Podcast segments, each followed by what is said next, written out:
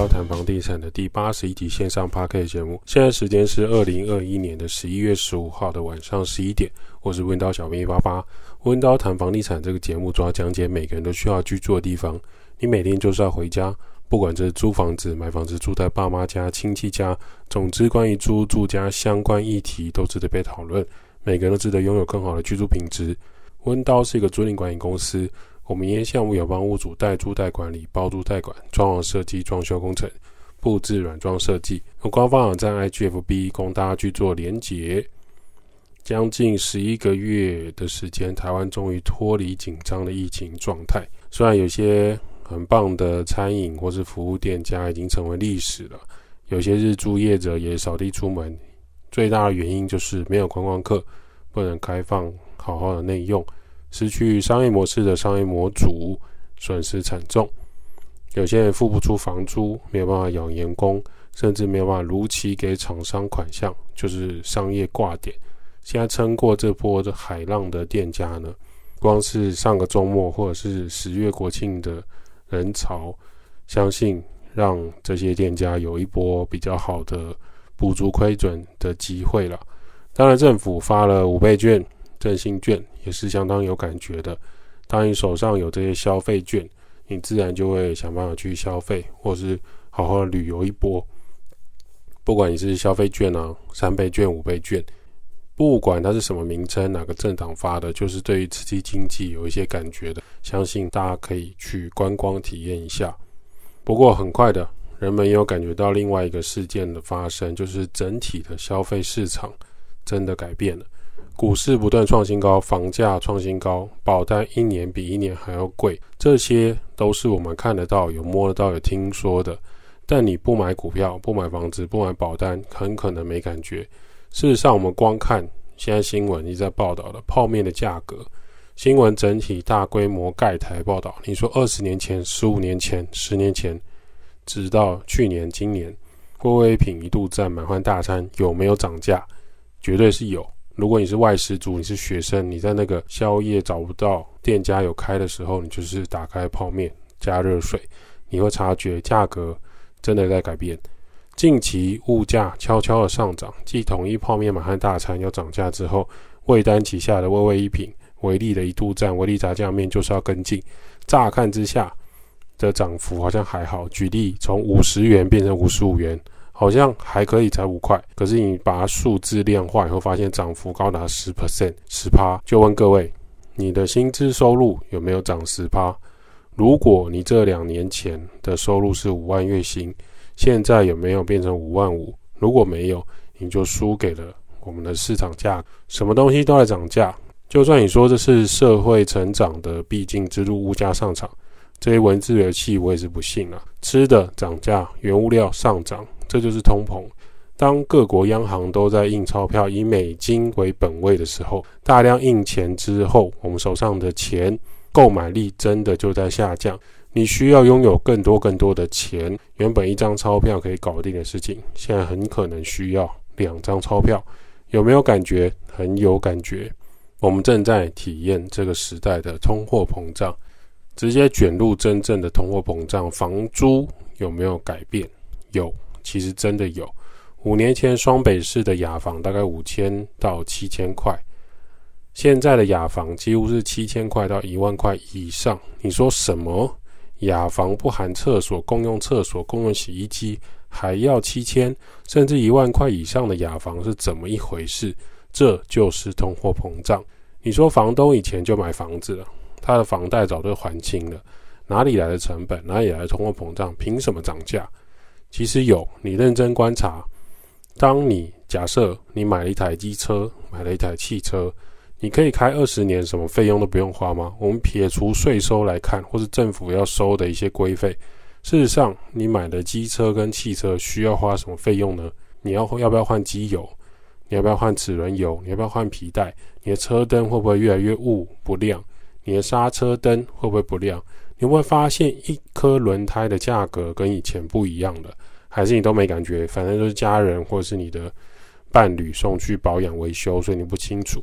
同样的状态，当你买了一间房子收租，它从预售屋、新城屋、新古屋到中古屋，到老，这个老房子，这个房东，他还是有很多成本要处理的，并不是传说中躺着就可以当包租公包租婆的。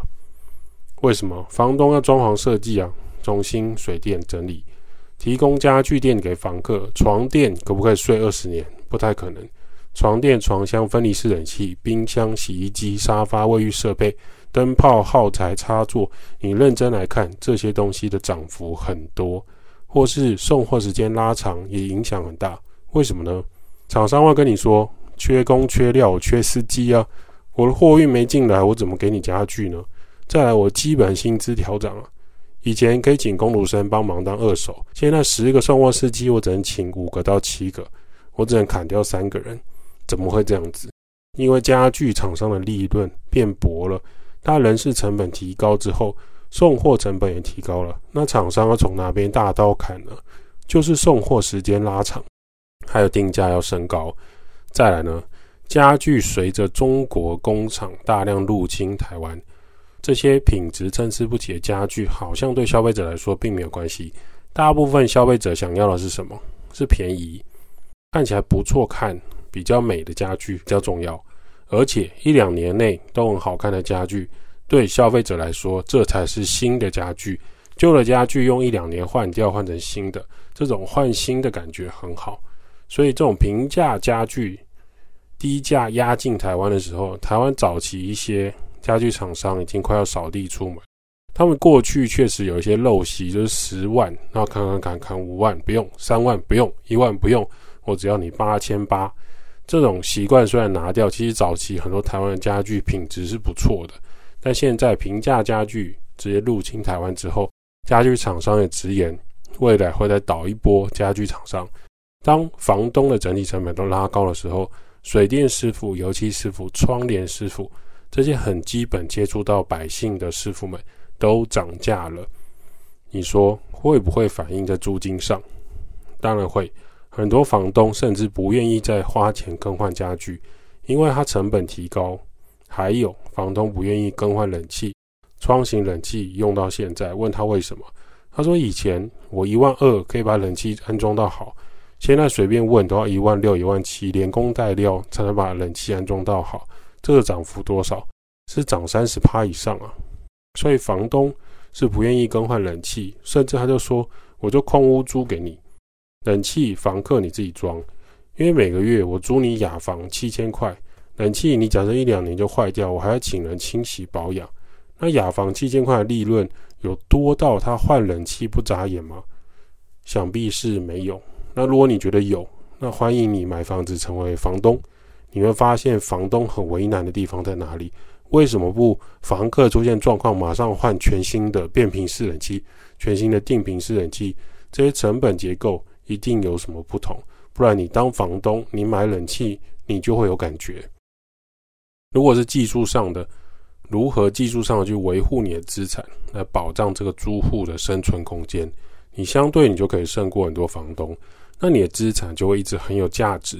可是难就难在，当这些成本提高的时候，很多房东他也是会计算的，他租金拉不高的情况下，他是不愿意去改善他的设备的。时代开始吹起了涨价风，背后联动的状态就是一环扣一环，供需法则。当这些实体店面和实体经营的服务很艰难开始转变的时候，如果你没有察觉到这一波涨价危机，抓着你手上领薪资的浮木，你会越来越难租屋过日子。你会从北部慢慢的回到你的故乡，找一份简单的工作，然后度过余生。买房子这件事情也是，房价会跌会跌，跌死了。事实上，跌了吗？没有，就是交易量反而推升。偶尔某些区域交易量缩，可是价格上扬。当你把规则定出来之后，人们就知道如何绕过规则来做事情，房价还是会上涨。好区域的中介，你现在如果去问，他们忙到没时间回你这些陌生客的。因为他手上口袋名单，就让他非常忙碌的在用印完税交屋。因为房市实在太热，这才是真相。你不能只相信新闻媒体或是赖新闻给你的那些片面状态，那只是月球的一部分啊。有另外五十八阴影面你是没有看到的。所以大家要留意啊，不管你今天是房东还是房客，还是你是自住在一个房子里面，我们正在涨价的海浪当中啊，水已经淹到小腿肚了，我们不能不知道。下一个议题之前，我们还是要来卖瓜一下啦。温刀谈房地产这个节目已经超过两万三千次的下载数，这是一年前的我们没有想到的。感谢 Podcast，感谢 Apple 公司啊，感恩这个温刀谈房地产的各位。能用 Apple 公司出的 Podcast 来分享这个房地产相关议题讨论，让租屋族避开地雷，还有学到一些新玩意儿，对大家来说，对我们来说就是功德圆满。我们从来没想过可以一直这样录录录录录录到八十集，活在当下就是持续服务各位了，包含租屋设计啊、代租代管啊、装潢、软装布置，我们也是开始稳定的排定时间。有些人会问说，哎。这个 podcast 会不会干掉 YouTube？我们个人是觉得不会啦，因为性质完全不同，各有各的拥护族群了。下一个议题，我们就再聊一下铁窗跟凸窗的问题。有一个房东问说，他想要装白色大的窗户，可以把那种阳台包起来，或者窗户推出去，可以晒衣服的窗户。那我们也问了一下铁铝门窗师傅，当然可以做到，但师傅也是老实讲，以现行法规来说。铁铝门窗架在阳台上推出去，或是整个包起来是违法的。我们来看一下实际有哪些状态需要跟大家讨论。经常会在那种疯狂大雨之后，你晒在阳台的衣服可能需要重新清洗，租客或者住家会有这样的困扰。于是呢，聪明的消费者就会想到说：我可不可以请师傅在阳台加装门窗，不就可以解决雨水淋进来的问题吗？问题是，问题就在这个 but，但是你在阳台加装门窗，第一，它工程上不简单；第二，你的阳台就会变成标准的违建，你只要被检举，你还要花时间拆除跟复原。如果你是住在电梯大楼的住户，你甚至要社区管委会同意，还要向房屋所在地的主管机关建管处申请加装。还有一个合法的难关呐、啊，台北市、新北市跟其他区域的新大楼。法规不同，细微的规范是不同的。新成屋甚至规定不可以加装铁门窗包住阳台的。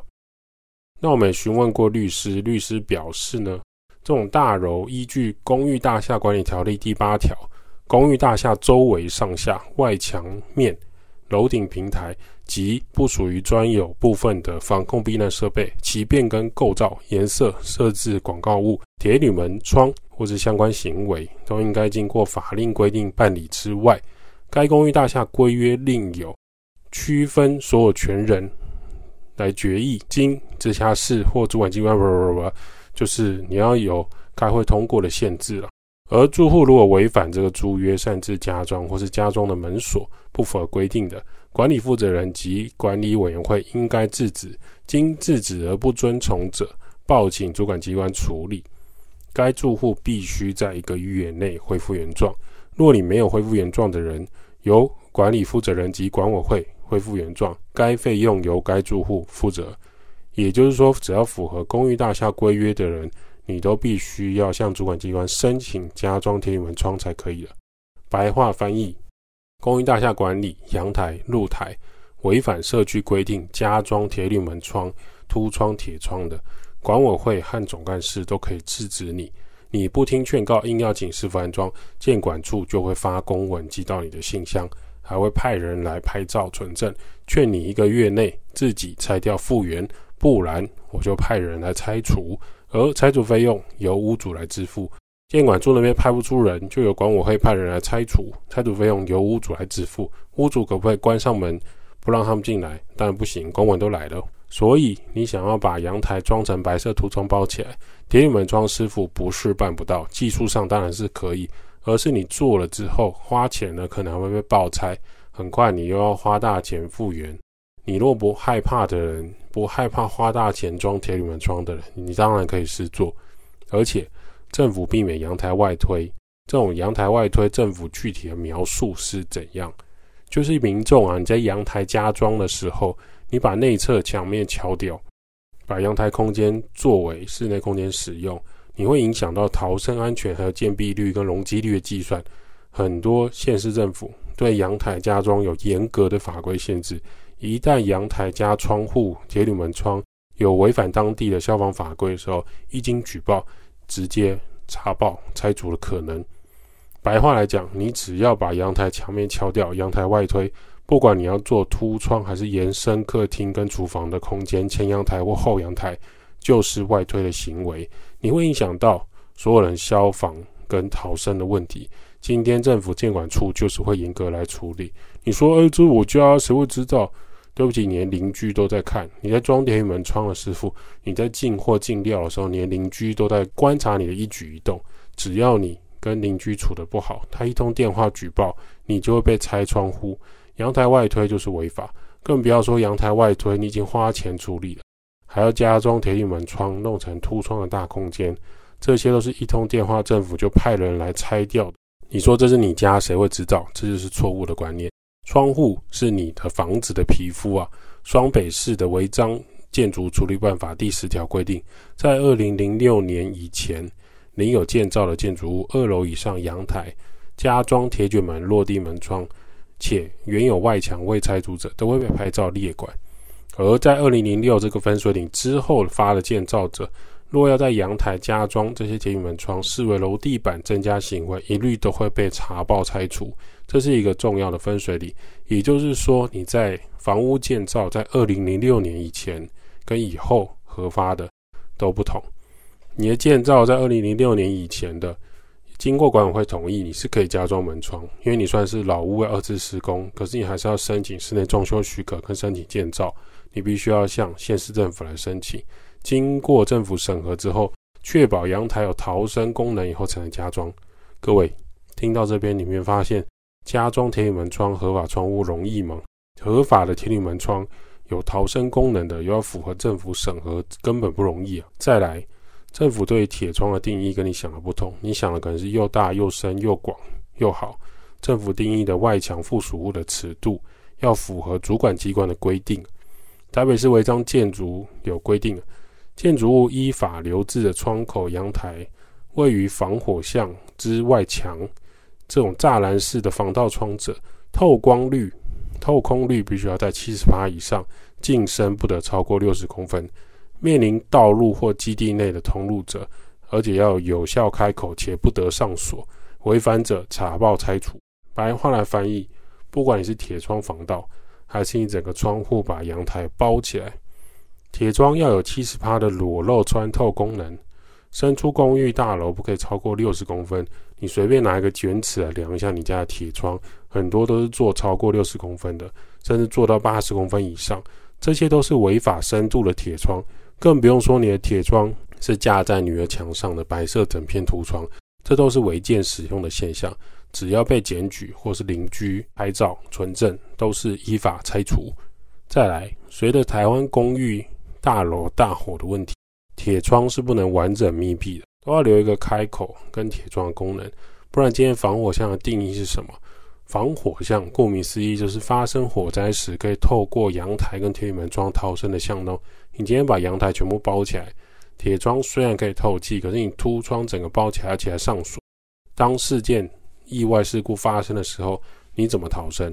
所以政府并不允许铁窗把阳台整个包好包满。而且你每一户都把铁窗伸出来，又长又硬又坚固。请问消防车、云梯车、消防员要怎么从巷子进去救援？还是事情发生了以后再说？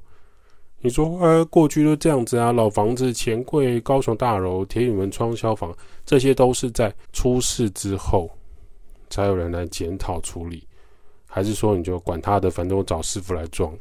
我就是要做的很美的铁门窗就好，我好清理打扫最重要，这是我家的使用范围，我管那么多干嘛？